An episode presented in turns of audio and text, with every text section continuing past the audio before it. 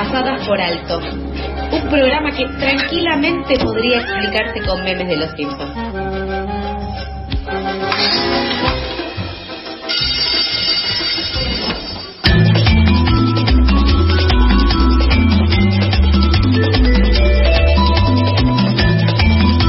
Son las 12.05 del mediodía, hace 14 grados en la ciudad de Buenos Aires y continuamos con un poco más de información. El día de hoy hablamos sobre educación un poco más temprano. Sí, el Y- Día del Estudiante. El Día del Estudiante. Y el último sábado se realizó el lanzamiento de Gloria y Lor, un nuevo portal educativo narrado desde las aulas. El último sábado que también fue el Día del Profesor. Sí. Estamos saltando entre días y días. Y para conocer un poco más eh, sobre este nuevo portal educativo eh, y también de paso hablar un poco de educación, que esto nunca nos viene mal, nunca es un debate que nunca esquivamos. Ya estamos en comunicación con Manuel Becerra, él es docente, formador de docentes y tiene el gusto de conversar esta mañana un ratito con nosotros. Hola Manuel, ¿cómo estás? ¿Qué tal? ¿Cómo están? Muchas gracias por la conversación, por la invitación. Gracias a vos, Joaquín y Sofía, de este lado acá en FM La Tribu. ¿Cómo fue eh, la presentación de este nuevo portal? ¿Cómo se desarrolló esta presentación eh, el día sábado? Y después, por otro lado, eh, ¿qué los motivó a, a crear este nuevo proyecto y, y por qué se llama Gloria y Lor? Bueno, la verdad que el sábado fue una, mm, una tarde muy linda, muy emocionante. Vino un mon- montón de gente amiga y, y colaboradores que ya están escribiendo en la revista. Este, también gente que queremos que escriba futuro, ampliando también el, colectivo de, escritores y escritoras, que son todos docentes de las de, de aulas de niveles obligatorios, ¿no es cierto? De inicial, de primaria, de secundaria. Este, y la idea justamente del portal es que la discusión, el debate educativo, se plantee con esa territorialidad, con esa con ese anclaje en, en las aulas y en los que estamos todos los días ahí laburando. Este, hoy, por ejemplo, que es el Día del Estudiante, como ustedes decían, eh, es- escribió un alumno, digamos, un pibe de, de La Matanza, este, de 13 años, que, bueno, nada, arrancó su secundaria en la pandemia, este, en en plena pandemia, y mm, tuvo inquietudes para armar un centro de estudiantes, no, y no pudo porque no encontró eco en los docentes, en sus compañeros, bueno, y se hacía preguntas en torno a eso, ¿no? La organización, este, y lo difícil que fue eso durante justamente la pandemia.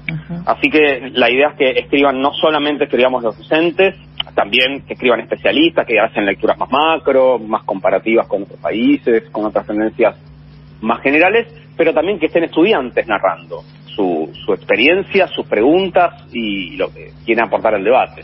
Sí, porque es verdad que no recuerdo realmente haber leído o te- no tengo presente revistas o portales que sean noticias específicamente sobre educación y para y por educadores o educandos, digamos. Este, y te quería preguntar, durante la pandemia, eh, pensamos en la escuela, en el sistema o en los docentes adaptándose a las dificultades de la presencialidad, la virtualidad. eh, y bueno, hoy siendo el Día de Estudiante, te quería preguntar qué reflexiones te traen estas fechas y cómo podemos pensar eh, a los estudiantes en la pandemia, digamos, cómo se pueden reconstruir estas ideas o proyectos a futuro. Bueno, eh, la nota de Luciano, que es este, este pibe, digamos, que, conocimos y, y escribió hoy en el portal, apunta a esta cuestión de la organización, ¿no es cierto? Que, puedan lograr una articulación política, política desde su lugar, como estudiantes, para plantear las, las demandas que tengan como estudiantes en sus escuelas, en el sistema educativo, eh, lo que necesitan que le falta para, para poder tener una, una, un aprendizaje de calidad, digamos, una enseñanza de calidad y que eso les permita después salir al mundo este, con, con más herramientas, que esas herramientas que tengan no, no sean necesariamente una, una claudicación ante el mundo, sino que sean un cuestionamiento de lo injusto, digamos, me parece que hay un montón de demandas que, que tienen los pibes efectivamente y mm, algo que se ha perdido, que tuvo en todo caso un pico en los 70 antes de la dictadura, y después en los 80 y después empezó nuevamente a caer y quedó reducido a algunos a unas escuelas como más que tienen una tradición más fuerte en, en estos términos, es que se organicen en centros estudiantes y que los centros estudiantes eh, estén formados por estudiantes, por supuesto, que, que hay siempre hay en las escuelas docentes dispuestos a, a acompañar y apuntalar eso y que eso pueda sostenerse. ¿No es cierto? Me parece que es el gran desafío que siempre tienen, porque es cierto que los pibes entran, están cinco o seis años y después egresan, con lo cual eh, no, no, no, no es que permanecen demasiado tiempo ahí y capaz que cuando empiezan a tomar eh, y a tomar conciencia de la relevancia que tiene un centro estudiante, ya están en cuarto, quinto año y ya se están yendo. Entonces, este, el, el de gran desafío es lograr que se pasen la posta, ¿no es cierto? Que los que están terminando le, pas- le pasen bien la posta a los que están arrancando para que eso se pueda sostener. Ese es, me parece que es un desafío como estudiante, de secundaria. Estoy hablando yo, por supuesto, también es el día del estudiante en la facultad y en, general, sí. En general. Eh, sí, también si pensamos en, en la secundaria o el, o el atravesar las aulas de, de secundarias, es algo que, que, que, que atraviesa muchos cambios, que sin dudas no es igual a, a lo que es la escuela en la primaria, que desde ahí eh, también los estudiantes tienen eh, distintos, distintos intereses y distintas inquietudes que si lo pensamos atravesado por la pandemia es, es igual a, eh, no sé, por ejemplo, más temprano hablábamos de las flexibilizaciones y de que ahora se van a permitir los viajes de egresados, cosas así que también eh, forman eh, a, a los jóvenes y a, y a las cosas que pueden hacer o dejar de hacer y que con la pandemia eso se vio eh, frenado o virtualizado o puesto en una en una espera, en un en un letargo. Y quizás si también eh, seguimos hablando de, de de los jóvenes, pero en este caso quizás más en relación a, a la cuestión de, de- de la política, que también fue algo que atravesó este año, que es un año electoral. Eh, los jóvenes eran un electorado muy buscado, ¿no? Como bastante vacante también la representación de quién es el referente o quién representa de la mejor manera los intereses de los jóvenes, quizás quienes somos un poco eh, ya no adolescentes, digo, que nos recordamos que en otros procesos existieron distintos espacios de organización, centros de estudiantes, o mismo organizaciones que tenían un gen joven mucho más presente y hoy en día los jóvenes tuvieron que cruzarse a candidatos como Facundo Manes, hablándoles con memes, y, eh, un ruido también se daba en esa en esa situación. Eh, ¿Vos cómo, qué balances haces de las propuestas que se dieron o para los, los jóvenes o propuestas eh, en sentido de, de la cuestión educativa eh, durante este principio de campaña? Bueno, está claro que les cuesta, a, la dirigencia política le cuesta interpelar a los jóvenes. Eh, eso por ahí como regla más bien general. Me parece que el, el kirchnerismo eh, de los 12 años, digamos, lo supo hacer bien, supo hacer una, una interpelación a la juventud. Lo- el peronismo tiene una tradición en ese sentido, el trotskismo también, este, pero con, men- con menor impacto, evidentemente, digamos, en, en los grandes centros urbanos sí aparecen algunos grupos dentro de, la- de, tipo- de esa, de esa parte de la izquierda, pero no logran después tener una, una representación tan masiva. Ahora aparece Milei también en la ciudad de Buenos Aires, lo cual no es representativo del país tampoco. En la provincia de Buenos Aires a la fuerza política de Milei le fue bastante mal. Eh, entonces ahí hay claramente una apelación, eh, por ahí la más exitosa que podemos pensar en la de Milei, eh, que tiene que ver con, con otras plataformas, con intentar un lenguaje, intentar impostar un lenguaje juvenil. A mí me parece que lo que más impactó de él tiene que ver con, con una explicación sencilla de los problemas del mundo. En la adolescencia, los pibes se van enterando de que el mundo es un lugar hostil, digamos, este, van saliendo a la infancia, van, van desidealizando a los adultos, se van dando cuenta de que, bueno, es difícil vivir y mm, en ese proceso demandan explicaciones de, de por qué el mundo es un lugar hostil y cómo es que es un lugar hostil y cómo se organiza esa hostilidad. Este, y Milei le ofrece, digamos, desde YouTube, este, con, un for- con una forma bastante brutal y directa y, y con un lenguaje muy violento, lo cual también impacta, ofrece una explicación sencilla. No, eh, eh, eh, dice, bueno, lo- el culpable es el Estado, los culpables son los impuestos que nos quieren invadir, esos son los malos, nosotros somos los buenos. Hay, hay un logro ahí y me parece que le interpela en ese sentido. Este, y que es difícil desde la escuela porque en la escuela uno trata justamente de meter matices y complejizar. Este, me parece que hay algo ahí que en la juventud las juventudes tratan de buscar alguna épica en la cual embanderarse y decir, bueno, vale la pena por esto comprometerse políticamente, por ejemplo, no solamente vivir, comprometerse políticamente. Y capaz que falta un poco eso. Parece que Manes mandando memes es bastante vergonzoso. Eh, no sé después qué impacto habrá tenido electoralmente eh, con la juventud, pero Sí, se Me vio, suena medio patético, digamos. se vio de todo realmente en este, en este, eh, para las pasos. Veremos para Claro. noviembre también lo que nos espera. Estamos en comunicación con Manuel Becerra, docente, formador de docentes. Manuel, eh, se presentaron cambios en el gabinete, también queremos eh, charlar un ratito sobre esto. En particular, eh, hubo cambios en educación, se fue Trota con algunas críticas para eh, su gestión y designaron al nuevo ministro de Educación, alguien eh, nada nuevo en educación, porque ya venía siendo eh, secretario de Políticas eh, Universitarias, si no me equivoco, y había tenido también otro cargo cuando estaba Alberto Silioni, Jaime. Persic, eh, Jimmy, como se lo conoce en educación, y además de no jurar sobre la Biblia y generar cierta polémica en algunos medios más eh, conservadores, en- eh, dijo en sus primeras declaraciones que lo importante es recuperar lo perdido en pandemia. ¿Qué te parece estos movimientos que se presentaron en el Ministerio? También eh, pensando un poco eh, que el Ministerio de Educación de la Nación, si bien eh, tiene su órgano de ejecutor, de ejecutor de políticas como el Consejo Federal de Educación, sí en cierto punto ordena eh, las los lineamientos del sistema no educativo. Eh, ¿qué, ¿Qué te parecieron estos cambios? Y bueno, claramente la gestión de Trota era una de las más cuestionadas, ¿no? En medio de de todo el arco político cuestionaba su gestión.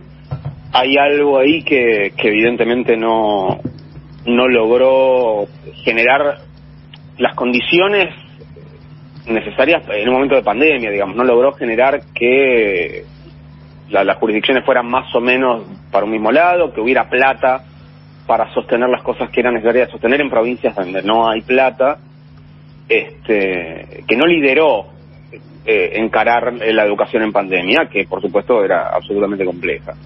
Eh, y que después intentó generar cierta identidad y después fue desautorizado por el presidente, después se peleaba con la reta y después compartía lo mismo que decía Calarreta. Terminaba siendo una discusión nación-ciudad de Buenos Aires que dejaba todo el país aparte. Este, bueno, hay algo ahí que eh, claramente no funcionó. eh, y bueno, finalmente presentó su renuncia o fue despedido, no me queda claro, porque él no fue uno de los de- del bloque que la semana infernal que pasó Sí. presentó su renuncia, sino que fue uno de los que se fue, pero él no había presentado la renuncia. Y como vos decís, fue reemplazado por Jaime Persic, que, como vos también bien decís, Sofía, es una persona que tiene una extensa trayectoria en la política educativa. Era el secretario de Políticas Universitarias hasta ahora, eh, desde 2019. Y antes, efectivamente, había estado en la gestión de Alberto Siloni como secretario de Educación, que es un cargo muy importante justamente para llevar adelante las políticas que se consensúan a nivel federal. Eh, y, y había tenido otros cargos antes. Es una persona que hace mucho que trabaja en Pisurno, es una persona respetada por los laburantes técnicos de Pisurno, que no es un dato menor tampoco. Este, y es una persona que, que hay cierto consenso en es una persona como de acción, digamos, que sabe llevar adelante las cosas, que es lo que hacía, de hecho, cuando era secretario de Educación de Sileoni, el, el que tenía la responsabilidad de ejecutar eso que se consensuaba en el Consejo Federal con todas las provincias, era la Secretaría de Educación y desde ahí bajaba guita, bajaban técnicos, bajaban programas, bajaban una serie de cosas en las provincias. Eh, así que bueno, vamos a ver, hay que ver cómo arma, cómo diseña su equipo en, en- en el Ministerio de Educación de la Nación, pero bueno, es una persona que claramente tiene más respaldo del que tenía Trota, eso no cabe duda. Eh, bueno, y volviendo un poco a el primer medio 100% educativo escrito por docentes, eh, estudiantes y especialistas, que como comentamos al principio, Gloria, ¿Gloria Ilor o Gloria Ilur? Para sacarme la primera duda. es Gloria y Loor. Ilor. Ilor. Exactamente, sí, sí, sí. Viene, Bueno, sí. Bueno, la, la elección del nombre que me preguntaba Sofía al principio tiene que ver con apelar un poco a la figura de Sarmiento. Son tres palabras que, que, que no existen en castellano juntas, salvo en el himno Sarmiento. Mm. Elegimos a Sarmiento un poco como máscara para problematizar a la educación en Argentina, no porque seamos sarmientinos 100%, sino porque, por ejemplo, nos interesa una dimensión de lo sarmientino que tiene que ver con lo popular, con lo, con lo igualitario, con lo universal. No, por, por supuesto, no con su perspectiva más racista, este, más homogeneizante. Eh, eso nos interesa discutirlo y nos interesa que, que se ponga sobre, sobre el tapete y nos interesa apropiarnos de estas tradiciones con sus este, sombras y luces eh, y hacernos cargo de eso, digamos. ¿no? no queremos regalarle la figura de Sarmiento tan compleja, tan potente, a algunos sectores que quieren hacer de que, que con eso quieren justificar vas a saber que es presunta modernización de vas a saber qué Claro. este viene Y- por ese lado viene por ese lado ¿Y dónde vamos a poder leer Gloria y Lor? ¿Y con qué nos vamos a encontrar también a futuro? Ya estuvieron publicando algunas notas, pero ¿qué tienen pensado hacer de, de acá en adelante? Bueno, el portal es www.gloriailoor.com. Las notas son compartidas también en las redes sociales. En Twitter e Instagram es arroba gloriailoor guion bajo. Y en Facebook arroba gloriailoor sin el guion bajo. Capaz que tendríamos que poner el guion bajo para unificar. Ah, esa, es- esa es una, sería una buena Ahora- estrategia. Ahora que, ahora que lo pienso. Este, y bueno, ahí se comparten las notas, el portal está, está ahí ya disponible y efectivamente va a haber notas por nivel, o sea, notas dedicadas al nivel inicial, al nivel primario, al nivel secundario, después notas así como de especialistas, como te decía, que se, se montan en algún debate más macro, más general, este después notas eh, de análisis, hay una nota de opinión como, como la de como la de Luciano, por ejemplo. Eh, la idea y, y la idea es ir tirándolo con, con una regularidad semanal, que cada semana haya cuatro o cinco notas que estemos compartiendo. Este va a haber newsletters también, que es- un formato más, más, más íntimo, entre comillas, con el lector. Uno se suscribe a newsletter, le llega un newsletter que le habla como en segunda persona a la persona que lee y, se aborda algún tema como como sostenido, digamos, en el tiempo. Yo voy a tener un newsletter que, que va a ser justamente sobre Sarmiento, este que va a salir a partir de octubre. Iván Stoikov también va a tener el suyo. Va a haber uno que se va a llamar La Facunda, que es una maestra bárbara. Lo dejamos ahí para, para ver qué hay detrás de eso. Es, es muy interesante lo que plantea Belén, que es la autora. Y mm, bueno, esto, vamos a tener eh, sin duda todos los, los debates van a estar ahí, tal vez no planteados de manera directa, este, sino de una manera como a veces tangencial. Eh, el otro día Percy cuando asumió dijo esto de que hay que ir a buscar a los chicos uno por uno. Entonces capaz que sale una nota, digamos, en esta semana que un poco retoma esa idea, vinculándola con Sarmiento justamente, eh, un Sarmiento por otros medios en el siglo XXI, donde la escuela ya no puede ser solo un edificio que recibe, sino que la escuela tiene que ir a buscar, digamos, hasta los confines. Manuel, te agradecemos un montón y deseamos para vos y todos los compas el mejor de los éxitos con este nuevo proyecto, Gloria y Lor.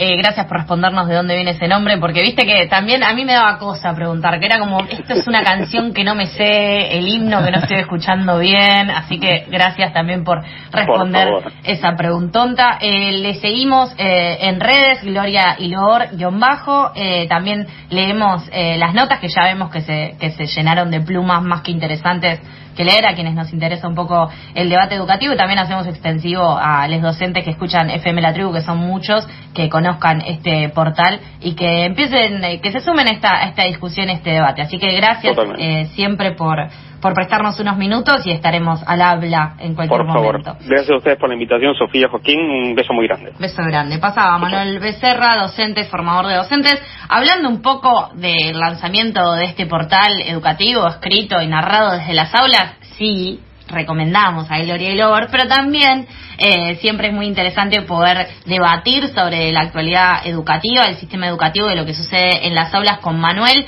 eh, que se presta, así que redondito. Bien. Hemos tocado todos Cerró los por todos temas. lados. Cerró por todos lados. Vamos a escuchar ahora el cuarto tema elegido por Tuti Pose, nuestro musicalizador de los martes. Las odio haciendo Lo quiero todo. Lo quiero todo.